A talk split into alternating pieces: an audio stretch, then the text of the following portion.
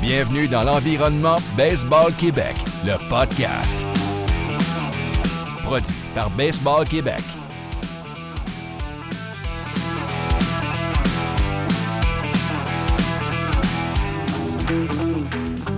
L'actualité baseball.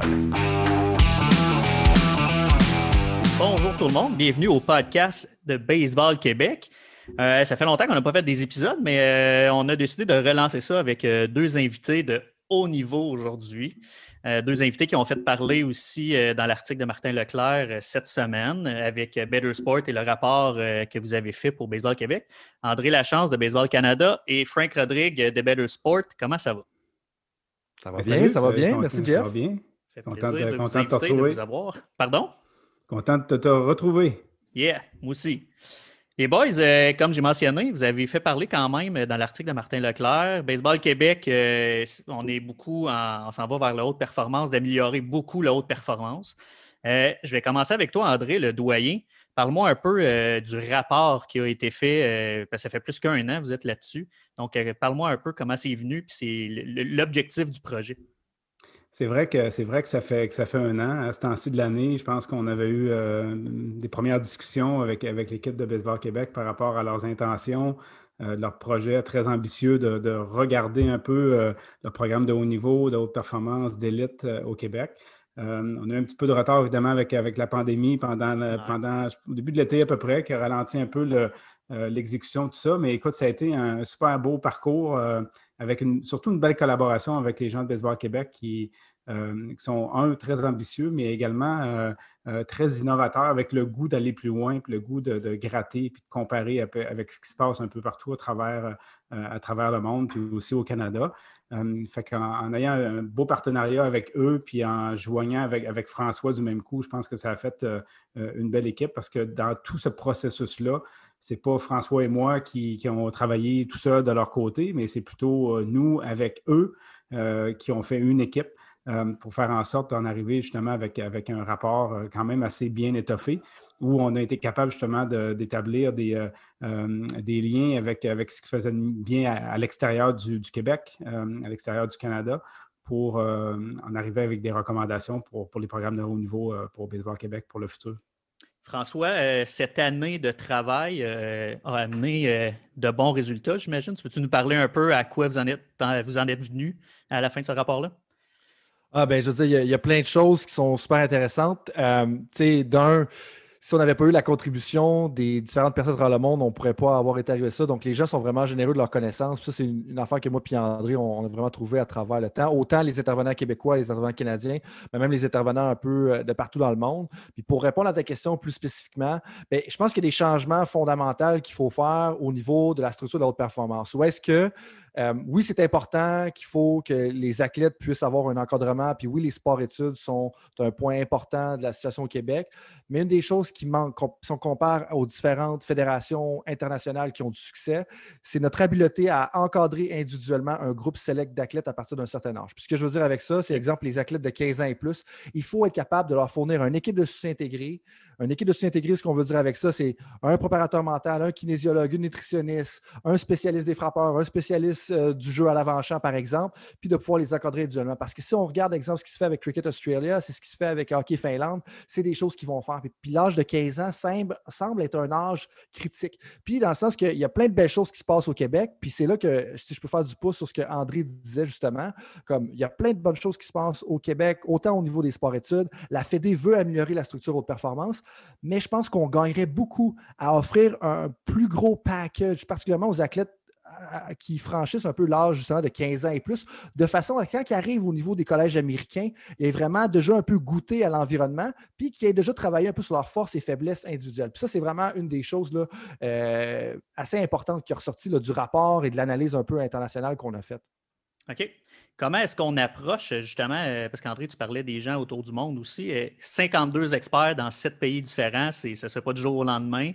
Comment on approche ces gens-là, puis comment ça se passe pour aller chercher justement un sport de hockey puis amener ça au baseball, par exemple?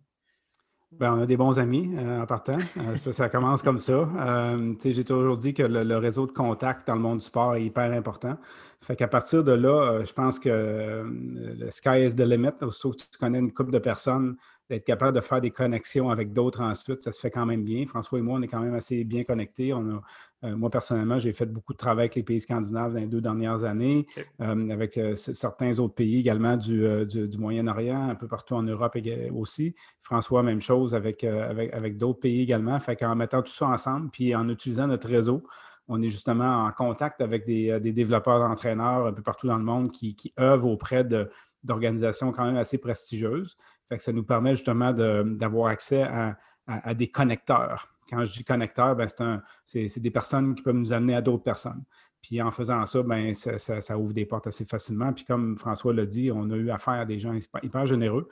Puis on est, on, est, on est toujours un peu surpris, mais en même temps pas surpris de voir jusqu'à quel point que les gens sont généreux, puis qu'on a tous le même objectif c'est de faire en sorte qu'on veut euh, offrir un meilleur soutien à nos, athlètes, offrir des meilleures structures d'accueil également. Puis euh, c'est toujours rafraîchissant de voir jusqu'à quel point les gens ont le goût davantage de collaborer au lieu de compétitionner entre eux. Puis c'est comme on dit maintenant, la collaboration, c'est la nouvelle compétition. Et puis, il ne faut, pas, faut juste pas avoir peur justement de sortir de notre silo puis aller voir ce qui se passe ailleurs. Est-ce qu'il y a des fédérations dans le monde qui se démarquent plus que d'autres? Tu veux y aller, François? Ben, je te dirais que ça dépend tout le temps de quel quel marqueur ou quelque chose que tu regardes. Parce que, tu sais, si on regarde juste, mettons, la production d'athlètes de haut niveau, ben, c'est sûr que les académies de soccer en Angleterre vont se démarquer. Mais en bout le sport est tellement populaire que c'est vraiment ça qu'on veut utiliser comme référence? Puis c'est là que si on compare, par exemple, avec le rôle du baseball, je pense que les académies de rugby en Angleterre sont beaucoup plus intéressantes parce que le sport, le rugby est peut-être deux ou troisième en Angleterre, mais il y a aussi beaucoup euh, d'académies régionales. Fait que je pense qu'il y en a qui se démarquent, mais des fois, il ne faut pas tout le temps regarder le résultat, le nombre de médailles, il faut regarder aussi un peu de où est-ce qu'ils partent. Comme le cricket en Australie, c'est super intéressant parce que c'est un sport qui est définitivement connexe au baseball, mais c'est aussi le sport national. Puis c'est pour ça que c'est important de complémenter avec différentes fédés euh, dans les du rapport. Mais je pense que moi, le rugby en Angleterre, j'étais vraiment euh, impressionné par le détail dans les académies sportives qui vont avoir justement pour les athlètes, mettons, de 13 jusqu'à 20 ans jusqu'au niveau professionnel. Ce qui est intéressant aussi, euh, GF, c'est que on regarde aussi le niveau de la population. quand tu regardes euh, quand tu regardes la Finlande, tu regardes la Norvège, tu regardes le Danemark, tu regardes la Suède, ben, c'est des pays qui, en population, les gens s'en rendent peut-être pas compte, mais tu parlais de succès. La Norvège, son champion olympique aux derniers Jeux olympiques d'hiver, ils ont 6-7 millions d'habitants. C'est moins que le Québec. Fait que ça, dit jusqu'à quel point qu'un comparatif avec des pays comme ceux-là en termes de population, ça peut nous donner des bons indicateurs aussi sur ce qui pourrait être copié, volé, ça comme tu veux, pour justement changer euh, ou modifier la structure existante ici. Oui, parce que j'imagine que ça doit être plus complexe de prendre une structure, exemple, comme les États-Unis qui ont tellement de population énorme, puis d'amener ça et comparer ça au Québec tout à fait. c'est pour ça que. Tout à, fait. tout à fait. Puis on a passé un peu plus de temps à regarder, voir ce qui se faisait en Ohio, au New Jersey, puis même au, Michigan, parce que c'est des États qui sont un peu plus comparables, même si on ne peut pas vraiment comparer exactement.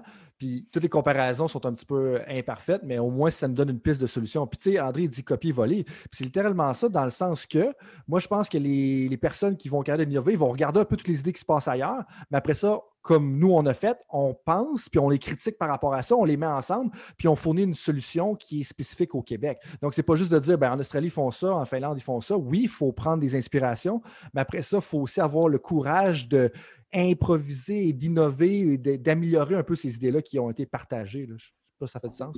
Oui, tout à fait.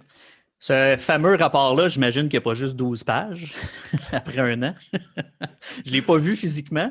Euh, est-ce qu'il y a des priorités? Comment vous l'avez bâti un peu? Est-ce que vous l'avez mis sur plusieurs années ou c'est vraiment des idées que vous amenez puis faites ce que vous voulez avec ça ou c'est comme voici les priorités, peut-être qu'on peut faire ça plus tard parce qu'il y a quand même des sommes d'argent puis euh, du temps à mettre euh, dans un rapport comme ça pour faire des changements. Donc, comment vous l'avez bâti votre rapport? Je peux peut-être juste commencer avec un peu la, toile de fond, comment on l'a commencé, puis François, tu pourras compléter avec la structure. Mais la façon dont on l'a commencé, c'est qu'en anglais, on dit euh, euh, good people, euh, good person, good program. Donc, des bons programmes, des bonnes personnes, des bons environnements de travail. Puis on l'a toujours gardé ça en toile de fond à l'intérieur du document par rapport aux recommandations également, que si on veut avoir du succès, bien évidemment, ça prend des installations de qualité, donc des endroits intéressants. ça prend des bons programmes également où les, participants, les athlètes vont être capables de, de performer, de, de, se développer puis d'avoir du succès. Puis dans tout ça, ben, la pierre angulaire, puis ce qui entoure tout ça, ben, c'est les, bonnes personnes, donc les bons, les bons entraîneurs. Les, euh, François parlait des, euh, équipes, de, des équipes intégrées. Euh, donc, comment on va venir entourer l'athlète justement pour lui permettre d'optimiser son potentiel, de se rendre au plus haut niveau possible, d'atteindre son plafond personnel. Fait que ça, c'est la, toile de fond qu'on a toujours gardée. Je vais laisser François continuer avec le reste. Puis cette toile de fond-là, elle a évolué aussi en fonction des conversations qu'on a eues avec les différents experts, dans le sens qu'on parle justement avec les environnements, les, personnes et les programmes que, que, André mentionnait. Mais après ça, on a rajouté aussi, on s'est rendu compte que le talent pathway en anglais, donc le parcours du talent, toutes les étapes qu'un athlète qui a du talent à 13 ans, toutes les étapes qu'il va franchir en route pour se rendre dans des ligues majeures, bien, c'est quoi ça? On s'est rendu que c'était quand même un facteur important, particulièrement en, Angleterre puis en Australie. Après ça, on a, on a rajouté aussi un peu la composante de modèle de développement de l'athlète parce qu'on s'est rendu compte que les meilleures académies dans le monde, il y avait tous des principes exemplaire pour chacun des différentes positions dans programme pour vraiment aiguiller le développement des athlètes. Fait qu'on est parti de ces trois composantes-là qui, sont reconnues euh, mondialement, donc personne, programme et environnement. Après ça, on a rajouté le parcours du talent, on a rajouté un peu le modèle de développement de l'athlète et là, on a découlé les recommandations qui sont catégorisées, si on veut, dans cet ordre-là, donc en fonction de ces différents thèmes-là, sur 113 euh, pages pour répondre à ta question de façon précise. Donc, ça ne s'est pas écrit du jour au lendemain. C'était vraiment un travail de longue haleine. Mais nous, on pense vraiment que ça part du numéro un qui est le modèle de développement de l'athlète. Une fois que le modèle de développement de l'athlète est établi, on a des principes directeurs pour tout le monde. Bien là, après ça, ça nous permet de dire OK, comment est-ce qu'on oriente nos programmes pour être capable de développer les athlètes vers ces principes directeurs-là? Puis là, bien, si on, est en train de les développer, bien, c'est quoi les étapes qu'ils vont faire au fur et à mesure qu'ils se développent? Et ensuite de ça, bien, ça nous prend des bonnes personnes pour les accompagner là-dedans. Puis est-ce qu'on n'a pas dans un environnement qui est optimal puis que les installations nécessaires euh, pour justement euh, amener les athlètes au plus haut niveau d'un collège américain ou justement dans les ligues majeures. Lequel de vous deux a écrit euh, plus, euh, le plus de pages dans ces 113 pages-là?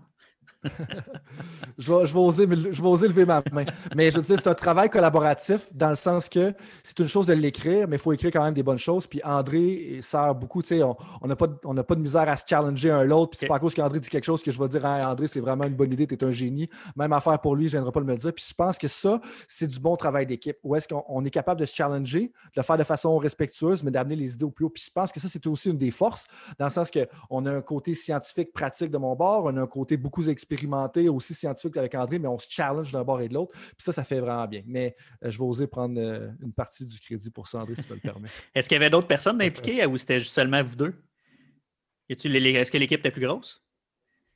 Ben non, ben en fait, l'équipe, l'équipe pour nous autres, c'était les gens de Baseball Québec aussi. on parle de Sylvain Saint-Don, de Max, du président Marc également, puis je dirais, la collaboration qu'on a eue de tous les intervenants de sport-études également, les coachs de l'académie, euh, à travers tout ça, euh, ça, a été, extraordinaire, plus euh, tous les, tous les personnes avec lesquelles on a consulté à l'extérieur également. Fait pour ça, pour nous autres, c'est l'équipe, mais par rapport au travail en tant que tel, ça a été, ça a été François et moi, puis un autre collègue qu'on s'est joint à un moment donné pour un, thème très, très précis où on, on avait besoin d'un peu de soutien. Ben, on va redonner crédit euh, d'ailleurs à ce collègue-là, Marc-André Duchesneau, qui nous aider avec les habiletés de vie. Un endroit où on était bloqué, puis ça, on n'a pas peur de le reconnaître. Quand on ne connaît pas quelque chose, on va chercher de l'expertise, on va chercher des connaissances. Puis, euh, tu sais, je veux dire, moi, je veux lever mon chapeau là, à tous les intervenants à travers le Québec, dans le sens que Vraiment, c'est un bel esprit de collaboration? On n'est pas peur de donner nos idées, de contribuer. Puis je pense que ça, c'est vraiment riche parce que en bowling, c'est pas, pas à propos de nous, là, cet exercice-là. L'exercice, oui, on a donné des idées, mais c'est à propos des gens du terrain, la réalité des jeunes baseballeurs et des jeunes baseballeuses québécoises. Est-ce qu'elle va être améliorée? Puis ça, pour moi, c'est ça qui est important. Puis si on ne parle pas aux gens qui sont sur le terrain, puis c'est ce qu'on a fait, ben si on le on l'aurait pas fait, ça ne pourrait pas avoir d'impact. Puis je pense qu'on veut s'assurer justement que ça a un impact concret sur le terrain, parce que c'est un peu la mission de vie d'André, ma mission de vie à moi aussi. Donc, euh, on n'avait pas le choix de parler aux gens sur le terrain. Puis ça, je lève mon chapeau à tous les intervenants au Québec qui ont, ont, pris le temps de nous jaser puis qui nous ont donné leur opinion franche euh, pour ça. Effectivement, j'ai une dernière question pour vous autres, les boys. Vous me parlez beaucoup du terrain et d'équipes intégrées. Euh, à quel point le soutien pour les entraîneurs a été important dans votre rapport? Ben, on en a parlé beaucoup. Puis on, a parlé de développement professionnel, on a parlé du, de l'importance justement pour les entraîneurs, que ce soit les programmes de, programmes sport-études, les programmes de l'académie également, de sortir de leur milieu, puis de s'exposer à ce qui se passe ailleurs, non seulement dans leur sport en baseball, mais dans d'autres sports également, dans d'autres euh, sphères également de développement personnel, que ce soit en milieu des affaires ou milieu militaire, quoi que ce soit, pour être capable d'aller chercher des compétences différentes qui vont venir justement s'arrimer avec, avec ce qu'ils ont déjà en place. Euh, fait que ça, on en a parlé beaucoup, puis je pense que euh, les gens se sont rendus compte qu'on doit améliorer cette offre de service-là pour nos entraîneurs afin de mieux les, les, encadrer pour qu'on se retrouve avec euh, des entraîneurs qui vont avoir une belle carrière, puis qui vont avoir une progression également, puis qui vont être stimulés à chaque jour de, se rendre au boulot, puis d'exposer les athlètes à, quelque chose de nouveau, puis que le, coach a commencé à l'an 1, puis quand il arrive à l'an 10, mais ce qu'il fait ses entraînements, c'est différent de ce qu'il fait maintenant de ce qu'il faisait 10 ans avant, parce qu'il a appris, parce qu'il est devenu meilleur, non seulement au niveau euh, professionnel, mais au niveau de ses relations avec ses athlètes, euh, puis qu'il a pris le temps également de réfléchir lui-même, par lui-même ou par de l'aide également par un, autre, un, autre entraîneur, un autre, euh, en anglais, on, utilise beaucoup le, terme coach developer, donc un développeur d'entraîneur ou un, entraîneur qui est un mentor, si on veut dire, qui va venir l'aider justement à, réfléchir sur ces pratiques. Puis je pense pas me tromper que si on a des meilleurs entraîneurs, ben on a des meilleurs joueurs au final. Mm-hmm. en anglais, on va, dire, coach development is player development. Fait que le développement des entraîneurs, c'est le développement des athlètes. Puis en bowling, on y pense. Fait que professional development is player development. Le développement professionnel, c'est du développement des athlètes. Ça a déjà commencé aussi dans les dernières semaines. On a offert des, euh, webinaires aux entraîneurs euh, de la haute performance au Québec. On a aussi fait des annonces. Euh, Baseball Québec a fait des annonces pour l'équipe intégrée de l'ABC. Donc, on a déjà commencé à faire le travail du côté de Baseball Québec. J'imagine qu'en 2021, d'autres annonces vont sortir, puis que ce rapport-là, de plus en plus de pages vont être couvertes là, au fur des mois. Messieurs, euh, je vous remercie beaucoup pour ces, quelques minutes-là. Je pense que ça va être intéressant pour les gens qui n'ont pas lu l'article justement de Martin Leclerc, mais je pense que ça fait un bon résumé de tout ça. Euh, puis, euh, pour vrai, bravo pour tout ça. Merci, JF. Merci pour ton temps. Merci d'avoir pris le temps. Merci. Merci à Frank Rodrigue et André Lachance pour les quelques minutes qu'ils viennent de nous accorder. Euh, je vous rappelle que vous pouvez évidemment nous regarder sur YouTube. Euh, il y a plusieurs autres entrevues qu'on a faites dans le passé. Vous pouvez aller aussi sur Balado Québec si vous êtes dans l'auto, vous l'écoutez en audio.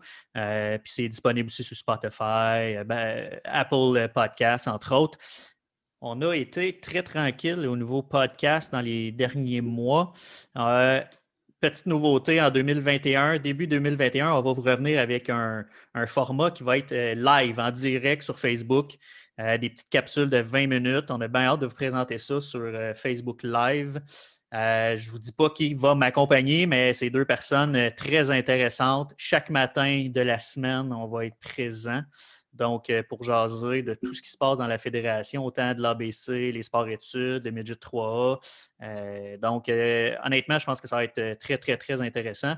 Je termine en vous souhaitant de joyeuses fêtes. ça ne sera pas facile.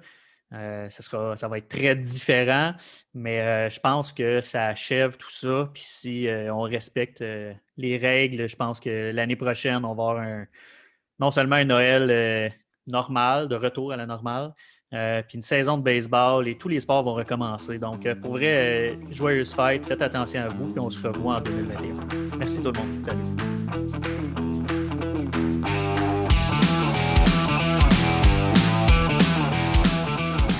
Merci d'avoir écouté. Vous pouvez nous suivre sur Google Play, iTunes, Balado Québec et maintenant Spotify et sur la chaîne YouTube de Baseball Québec.